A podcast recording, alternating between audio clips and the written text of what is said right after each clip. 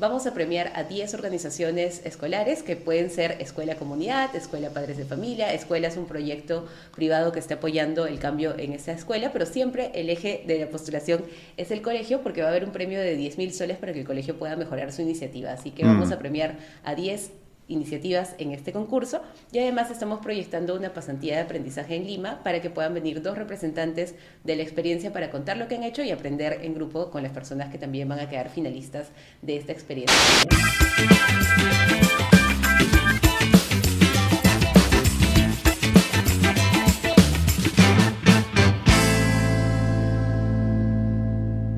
Hola, ¿cómo están? Estamos con Ángela Bravo, especialista de incidencia y gobernanza de UNESCO en Perú. Hola Ángela, ¿cómo estás? Hola Pepe, muy bien, gracias por la invitación. Queríamos invitarte, Ángela, porque sabemos que hay un concurso muy interesante que, de la cual las comunidades educativas en el Perú pueden beneficiarse. Eh, pero queríamos primero que nos cuentes qué es lo que UNESCO tiene como objetivo aquí en el Perú, cuáles son los programas que están trabajando actualmente en Perú. Claro que sí, Pepe. Bueno, UNESCO es la Oficina de Naciones Unidas que ve los temas de educación, ciencia y cultura. De hecho, es una oficina que tiene un mandato bastante interesante porque la mirada con la que se crea es sembrar la paz en los corazones y en las mentes de las personas, porque la guerra nace de ahí. De mm. hecho, ese es el lema de la, de la institución. Es bastante, bastante interesante porque lo que propone es que la cultura, la educación y la ciencia es lo que nos hace personas y además lo que nos hace humanidad y podemos compartir entre culturas y entre naciones. Entonces tiene un mandato bastante como que emocionante en ese sentido de poder de trabajar. Paz, de paz del mensaje de paz y, justamente un mensaje de paz que está centrado en lo que son los instrumentos que nos hacen personas, ¿no? que nos hacen humanos, la cultura, la ciencia y la educación. Entonces este mandato es bastante, bastante amplio, tiene una mirada interesante para el tema del ODS 4, que es el ODS Desarrollo Sostenible específico que trabaja la UNESCO, que ahorita está definido como el acceso a la educación en equidad para todos y todas al año 2030, que es nuestra agenda prioritaria. Y como esa mirada está muy, muy enfocada en la equidad, en el que todas y todos, y un enfoque de género también bastante importante, enfoque también de la mirada de las, de las diversidades, de las poblaciones vulnerables, trabajamos en el mandato de UNESCO con la mirada de atención a políticas priorizadas de equidad en educación. O sea, ustedes como UNESCO tienen, o sea, están súper enfocados en un objetivo de desarrollo, que es el 4. Así es, el 4, y bueno, tenemos parte del 5 por el tema del enfoque de género y parte también de todo el enfoque de desarrollo sostenible, porque la mirada también es que todos estos objetivos se interlazan entre sí, pero nuestro mandato principal es atender el, ODS 4. Mm, interesante. Qué, bueno, porque a veces es como que difícil enfocarse en, como hay varios objetivos. Entonces, al final siempre cuando uno trabaja algo y dice, ah, estoy impactando a el primero, el tercero, el ocho. Y qué bueno que, que como, como UNESCO estén como súper enfocados, como dices, a veces se toca otras, pero súper enfocados en el cuatro, ¿no? Así es, ese es nuestro mandato. ¿Y, y cuáles son entonces eh, los programas que, o de manera concreta, qué es lo que hoy UNESCO está trabajando en el Perú? Sí, de hecho, bueno, como te comentaba, nuestro enfoque en estos objetivos de desarrollo sostenible es pasar de el acceso a educación, que fue la meta del milenio, Education Cannot Wait era una mirada como bastante amplia también de, de, ver esta perspectiva de todos pueden entrar a la escuela, hay que incluir, de hecho seguimos teniendo trabajando un programa de Education Cannot Wait, que es la segunda etapa de Education for All, o Educación para Todos. Ahora, la educación no puede esperar. Education Cannot Wait es un programa de atención a la equidad de personas migrantes en el Perú que es una de nuestras estrategias, y la segunda es un trabajo para trabajar con la población que fue la menos beneficiada, digamos, por las políticas del milenio, que es la población adolescente, ¿no? Porque pues la meta de la política que teníamos en los ODS previos, en los ODS del milenio, estaba enfocada en el acceso universal a la primaria. Entonces se logró un avance muy importante en el acceso universal a la primaria, pero por supuesto eso generó una demanda por una secundaria de mejor calidad y de mayor relevancia y también pues hubo un tema ahí de gap de presupuestos entre la inversión de la primaria y la secundaria generada también como una, un efecto no intencionado de las políticas globales de Education for All que era para la primaria. Entonces, tratando de revertir también esta mirada y ver cómo hacemos la secundaria de mejor calidad, ahora hay una propuesta y una apuesta muy fuerte en las adolescencias. Así que tenemos un programa que trabaja en adolescencias rurales llamado Horizontes, que es nuestro programa de secundaria rural que trabaja en la revitalización de hacer la secundaria más atractiva y más pertinente para las adolescencias. Interesante, o sea, el, el programa se llama Horizontes. Así es. Y trabaja la secundaria rural, un poco tratando de reimaginarla y de que realmente se adecúa a lo rural, más o menos por ahí. Así es, porque bueno, como ha habido este gap en general en las políticas en secundaria, no es que se hayan invertido de manera muy constante, porque había primero una prioridad muy fuerte en la primaria, el acceso universal a la primaria era el mandato incluso de las Naciones Unidas, ¿no? El objetivo del milenio de educación era que todos los niños y niñas eh, ingresen a primaria. Luego un enfoque muy fuerte por el tema de primera infancia, con todo el tema de neurociencia y desarrollo, que puso el foco en primera infancia, y luego acceso universitario, que también todas las políticas de reforma de calidad. Se saltearon la secundaria. un salto a los adolescentes bastante, bastante evidente en las políticas globales, y pues por supuesto esto modela también las prioridades de los gobiernos, ¿no? Y en el Perú no ha sido la excepción, y recién en el año 2015 empezaron algunas políticas para secundaria diversificadas, ya pensando cómo hacemos para reformar un nivel educativo que estaba pensado en, pues, la revolución industrial y muy, muy francés y la secundaria central en la disciplina, en el orden, en el académico y ir a la universidad, cuando en realidad no todos tenemos que seguir esa ruta única formativa, ¿no? Pero la secundaria sigue siendo así, centrada en la disciplina, centrada en la academia y mm. centrada en prepararte para la universidad, no para la vida, ¿no? Entonces hay que revertir esa mirada.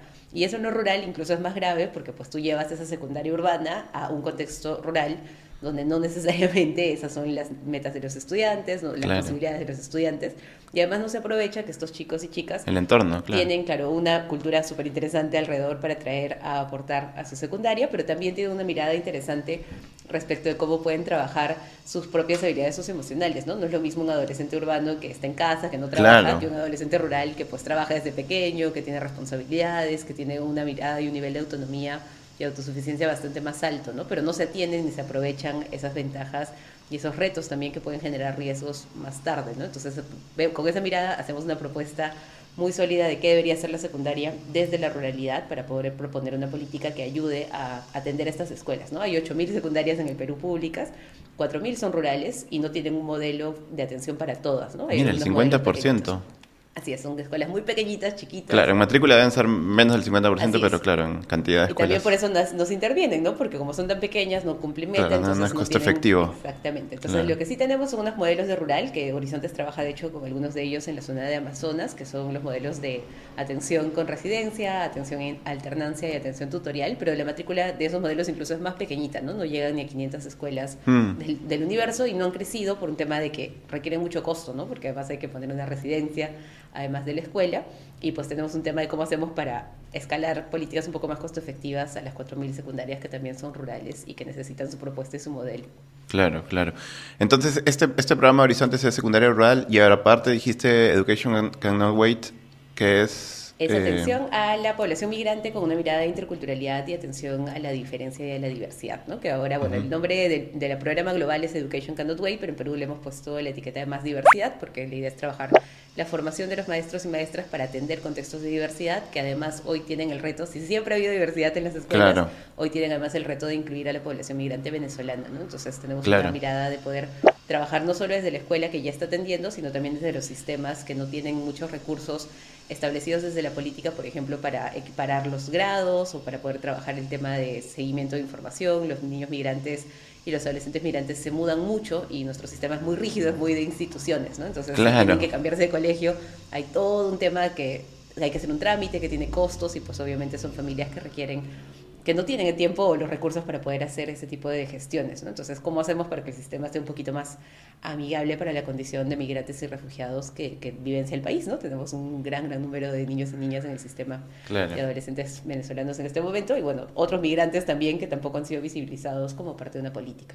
Sí, creo que eh, el programa Más Diversidad es un programa bien interesante porque al final a raíz de trabajar con, la población migrante, también un poco puedes ayudar a las escuelas a seguir trabajando el tema de diversidad, como dices, que siempre lo ha habido, pero al final eh, es, un, es un motivo más para seguir trabajando la diversidad con la población migrante y la diversidad en general. Así es, totalmente. Y ese es el enfoque que se le ha dado al programa, ¿no? Porque Education Cannot Wait como programa global no solo existe en el Perú, es un programa mundial, tiene el enfoque de educación a migrantes y a refugiados, ¿no? Sin embargo, en el Perú estamos aprovechando para que podamos abrir un poco el espectro y hablemos de una atención diferenciada en la escuela, ¿no? Que atienda a todas las poblaciones que por alguna razón o condición particular requieran algún nivel de soporte diferenciado, ¿no? Que es un tema que en nuestros países todavía en Latinoamérica seguimos teniendo modelo de escuela. Sí, modelo de escuela única, ¿no? Sobre todo, siempre esta mirada de todo el grupo es homogéneo, la escuela es homogenizante incluso en sí misma, entonces hay que revertir, que eso es algo que en otros países quizás ya estamos solucionado y por eso solo se enfoca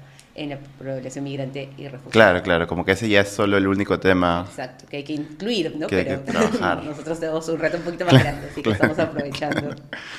Está bueno, está bueno. Entonces, Cuéntanos de Volver Mejor, este concurso que han sacado en, UNESCO para las comunidades educativas. Claro que sí. Bueno, UNESCO Perú, junto con otras 40 organizaciones, la verdad es que somos un pool bastante grande de iniciativas y organizaciones. Estamos agrupados a través de Perú Te Quiero en, un espacio que tratamos de juntar el año pasado a raíz de que no habían abierto las clases y que muchos de nosotros como organizaciones estábamos haciendo campañas o incidencias para poder reabrir las escuelas, ¿no? Y UNESCO y UNICEF como agencias de Naciones Unidas estábamos también en ese espacio y bueno, la iniciativa de, Perú Te Quiero fue tratar de hacer algo integrado, porque obviamente eh, todos estábamos por nuestro lado en ese momento. Claro. Y empezar una campaña que, que, vaya integrando estos esfuerzos, si bien las agencias seguimos trabajando en nuestras rutas este, de cada organización, empezamos a construir Volver Mejor, que es una iniciativa para poder poner algunos puntos en común sobre, bueno, primero la urgencia de retornar a clases después de dos años de cierre, que, que era la agenda principal que se logró resolver este año en marzo, pero luego pensar también la oportunidad del retorno después de todo lo que se aprendió en el espacio de, la pandemia, todo el tema de inclusión digital, todo el tema de atención justamente a la diferencia, a la diversidad, la conexión entre familia y comunidad, entre familia y escuela. Hubieron muchas cosas positivas en la pandemia que si el sistema educativo no las pone en relevancia, se van a perder porque vamos a regresar a lo que considerábamos lo normal.